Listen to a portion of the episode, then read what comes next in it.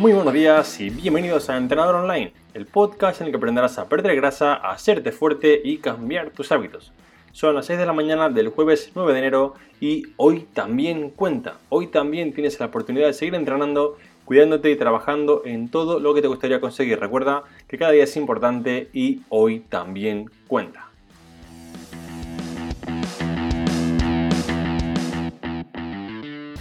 En el capítulo de hoy te daré 6 razones para empezar este 2020 comiendo mejor. Te explicaré por qué tenemos que comer mejor, cómo hacerlo y cuáles son los beneficios que vamos a obtener. Pero antes quiero recordarte rápidamente que si tienes cualquier pregunta, cualquier duda, puedes entrar en trainingarroundtheworld.com barra preguntas, repito, trainingarroundtheworld.com barra preguntas y dejar tu pregunta aquí para resolverla en el podcast y ayudarte a seguir mejorando mucho, mucho más. Además también quiero que sepas que a partir del próximo día 15 de enero volveremos a tener plazas en la academia para conseguir hacerte fuerte, perder grasa y cambiar tus hábitos. Estamos trabajando en nuevos vídeos y mejorar el contenido para que todo sea mucho más fácil y podamos conseguir que mejoréis mucho, mucho más.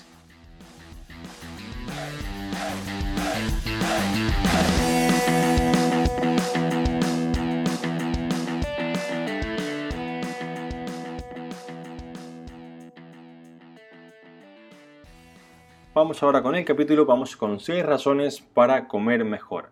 El primer mensaje que quiero enviaros es que yo no soy sectario con la parte de la nutrición y no voy a deciros todo esto de este alimento es apto, este es no apto, el azúcar es no apto, el azúcar es malo, lo otro es bueno porque estoy, digamos, cansado, ¿vale? No en el mal sentido, pero sí que, digamos, lo veo muchas veces personas que tienen un nivel de fuerza muy bajito, que tienen cero nivel de músculo, cero nivel de condición física, preocupadas por, digamos, si le ponen azúcar al café porque es malo para la salud, porque alguien dijo en redes, porque alguien dijo lo otro, ¿vale? Tenemos que entender que el mejor alimento para tu salud es el entrenamiento de fuerza. Sí, ya sé que esto es un episodio de nutrición, pero tenemos que entender que si estás fuerte y estás en forma, ningún alimento, por digamos malo que sea, va a repercutir negativamente en tu salud como si no estuvieras fuerte y en forma. Mi mensaje siempre es, sé tan fuerte que tu salud no dependa de un alimento. Entonces, todas estas personas que están cada día pensando, uy, es que el azúcar es malo para la salud, es que no sé qué, pero luego no hacen 10.000 pasos, no, son capaces de hacer ni siquiera 15 sentadillas con una pesa de 20 kilos o 5 flexiones similar,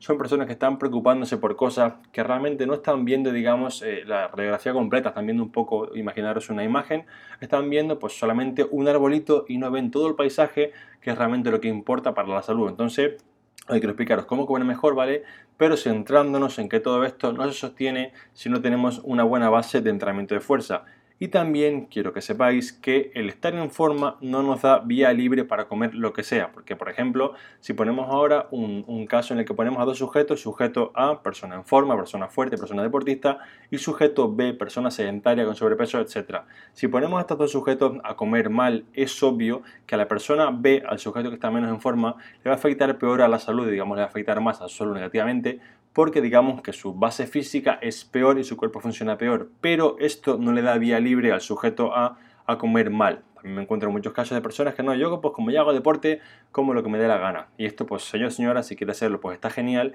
pero que sepa que no es la manera adecuada de hacerlo. Entonces, bien, se acabó la chapa, se acabó digamos el razonamiento de hoy soy vuestro padre, vamos ya con saber qué es comer mejor. Bien, comer mejor básicamente es digamos eliminar o limitar el consumo de alimentos ultraprocesados al mínimo. Digamos que en los últimos 30, 40 años ha habido un boom increíble de alimentos, digamos, más procesados, un poco más hiperpalatables, que lo que hacen es que, digamos, pues aportan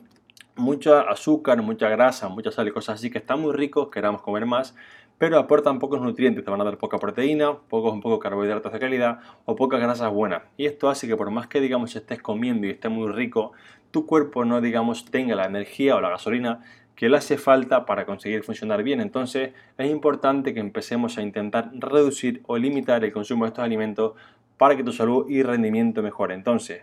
¿cómo sabemos si un alimento es ultraprocesado o no lo es? Bien, yo como os decía, no me gusta ser tan extremo con estas cosas porque si nos ponemos a hilar muy muy fino nos daremos cuenta que nos quedan 4, 5, 10 alimentos para comer hay personas a las que estos 4, 5, 10 no les gustan 3 o 4 y nos quedamos con un espectro para comer, digamos, bastante pequeñito y esto hace pues, que al final sea una alimentación bastante sosa, insípida y que la gente quiera abandonar yo para que veáis cómo lo hago yo y como digamos me funciona genial conmigo y con las personas a las que entreno.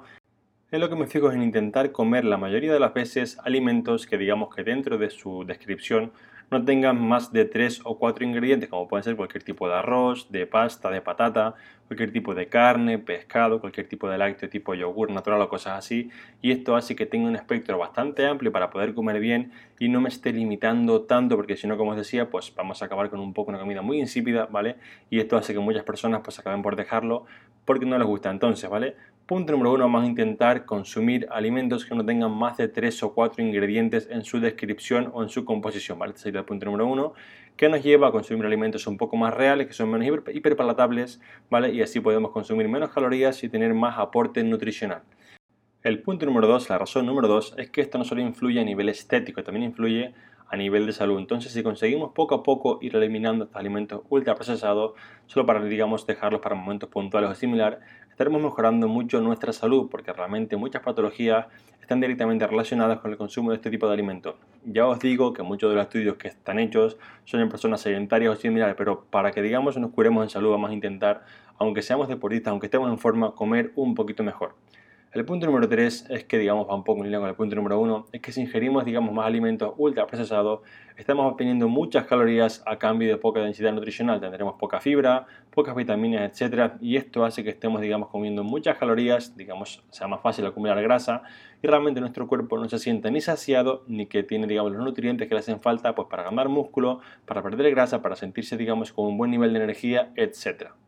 El punto número 4, y esto es un poco de lógica simple, hace que si ingerimos más comida un poco menos real, digamos más ultraprocesada, por descarte estemos comiendo menos comida buena. Yo, por ejemplo, pues no puedo comer al mismo tiempo una, hamburguesa súper del McDonald's y al mismo tiempo pues un plato de garbanzos con pollo o con lo que sea, porque obviamente pues no me cabe todo. Vale, y un poco por descarte, si yo empiezo a comer comida mala, dejo de comer comida buena y aquí quiero haceros un apunte muy interesante. Es que, por ejemplo, cuando se han hecho entrevistas a personas que digamos terminaban comiendo más veces en el McDonald's o similar, que tenían un poco, digamos, iban con más, con más frecuencia este tipo de restaurante, las personas casi siempre respondían que ellos no pensaban terminar yendo ahí tantas veces, pero que digamos, pues un día fueron, vieron que no estaba tan malo, que era barato y que les sacaba un poco del apuro, una vez vieron que era como más o menos sencillo ir, pues poco a poco, cuando estaban otra vez se sentían con poco tiempo y similar, volvían a repetir. Y a la semana siguiente tengo poco tiempo, pido McDonald's. La semana siguiente poco tiempo, pido aquí. Y esto hace que las personas creasen el hábito de ir a McDonald's o cualquier otro tipo de restaurante, ¿vale?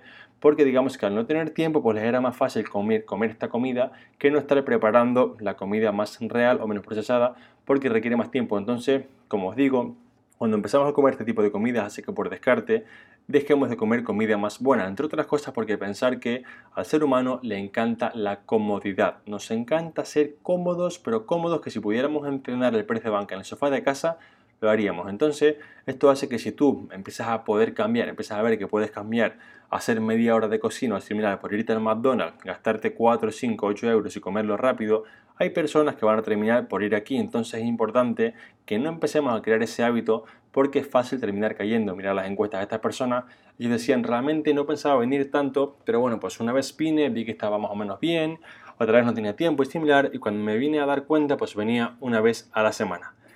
Bien, punto número 5 es que el consumo de ultraprocesados genera ansiedad, ¿vale? Esto no le pasa a todo el mundo, pero sí que, por ejemplo, hay personas que, digamos, que al no aportarle estos alimentos muchas, digamos, mucho nivel de saciedad, muchos nutrientes a nivel para saciarlos mejor, hace que siempre quieren más y entran un poco en un círculo vicioso y entran un poco en un círculo que es un poco más delicado porque realmente dependerá de digamos, lo que tenga la persona en su cabeza realmente, pero sí que por lo general no son buenos porque hace que la gente quiera comer más, tenga ansiedad, sientes ansiedad por chocolates, por dulces, por cosas así. Y realmente pues esto no solo no te ayuda a perder grasa, que es básicamente a lo que yo quiero ayudarte, sino tampoco digamos a estar sano o a estar centrado en tu día a día. Y el punto número 6 es que llevar una alimentación basada en este tipo de alimentos un poco más malos empeora el rendimiento en el deporte. Y ya lo sé que veréis casos como por ejemplo Michael Phelps, el nadador olímpico, que se desayuna pues 6.000 calorías de cereales azucarados y cosas así, pero esto es porque no puede soportar los entrenamientos que hace de tantas horas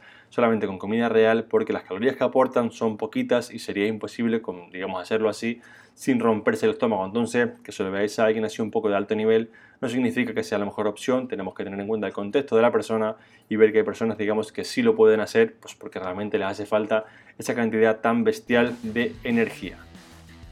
Bien, como resumen del capítulo podemos ver que si poco a poco vamos eliminando, vamos un poco cambiando este tipo de alimentos un poco menos buenos, por otros un poco más interesantes a nivel nutricional, conseguiremos mejorar no solamente nuestro físico, sino también nuestra salud.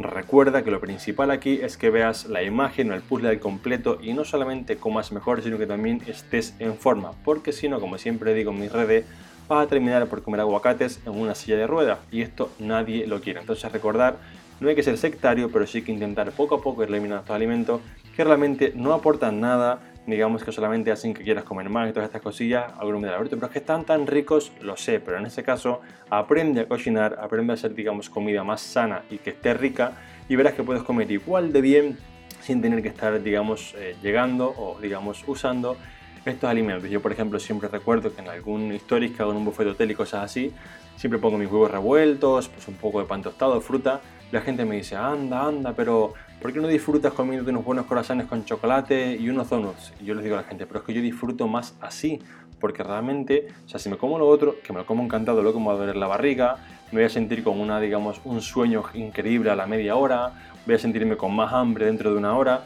digamos que normalmente pensamos que solamente podemos disfrutar la comida que es así, un donut o cosas así, y que no disfrutamos pues un buen desayuno de yogur con fruta, o con muesli, o con granola, o con, digamos, huevos revueltos similar, digamos que tenemos el pensamiento que para disfrutar, pues hace falta comer cosas, pues como un donut o un mega crunchy, no sé, me lo invento el nombre, ¿vale? Como un mega crunch cereal azucarado relleno de miel, y realmente esto no es así. Así que recordad, chicos y chicas, por favor, comer mejor, pero sobre todo poneros fuertes para que vuestra salud no dependa de un alimento. Y hasta aquí este capítulo, yo me despido hasta mañana viernes a las 6 en punto como siempre. Muchas gracias por escucharme, por vuestros comentarios y valoraciones de 5 estrellas en iTunes, por apuntaros a Training Around the World y por estar al otro lado. Ya sabéis que sin vosotros yo no estaría aquí. Un fuerte abrazo, recordad que hoy también cuenta y hasta mañana.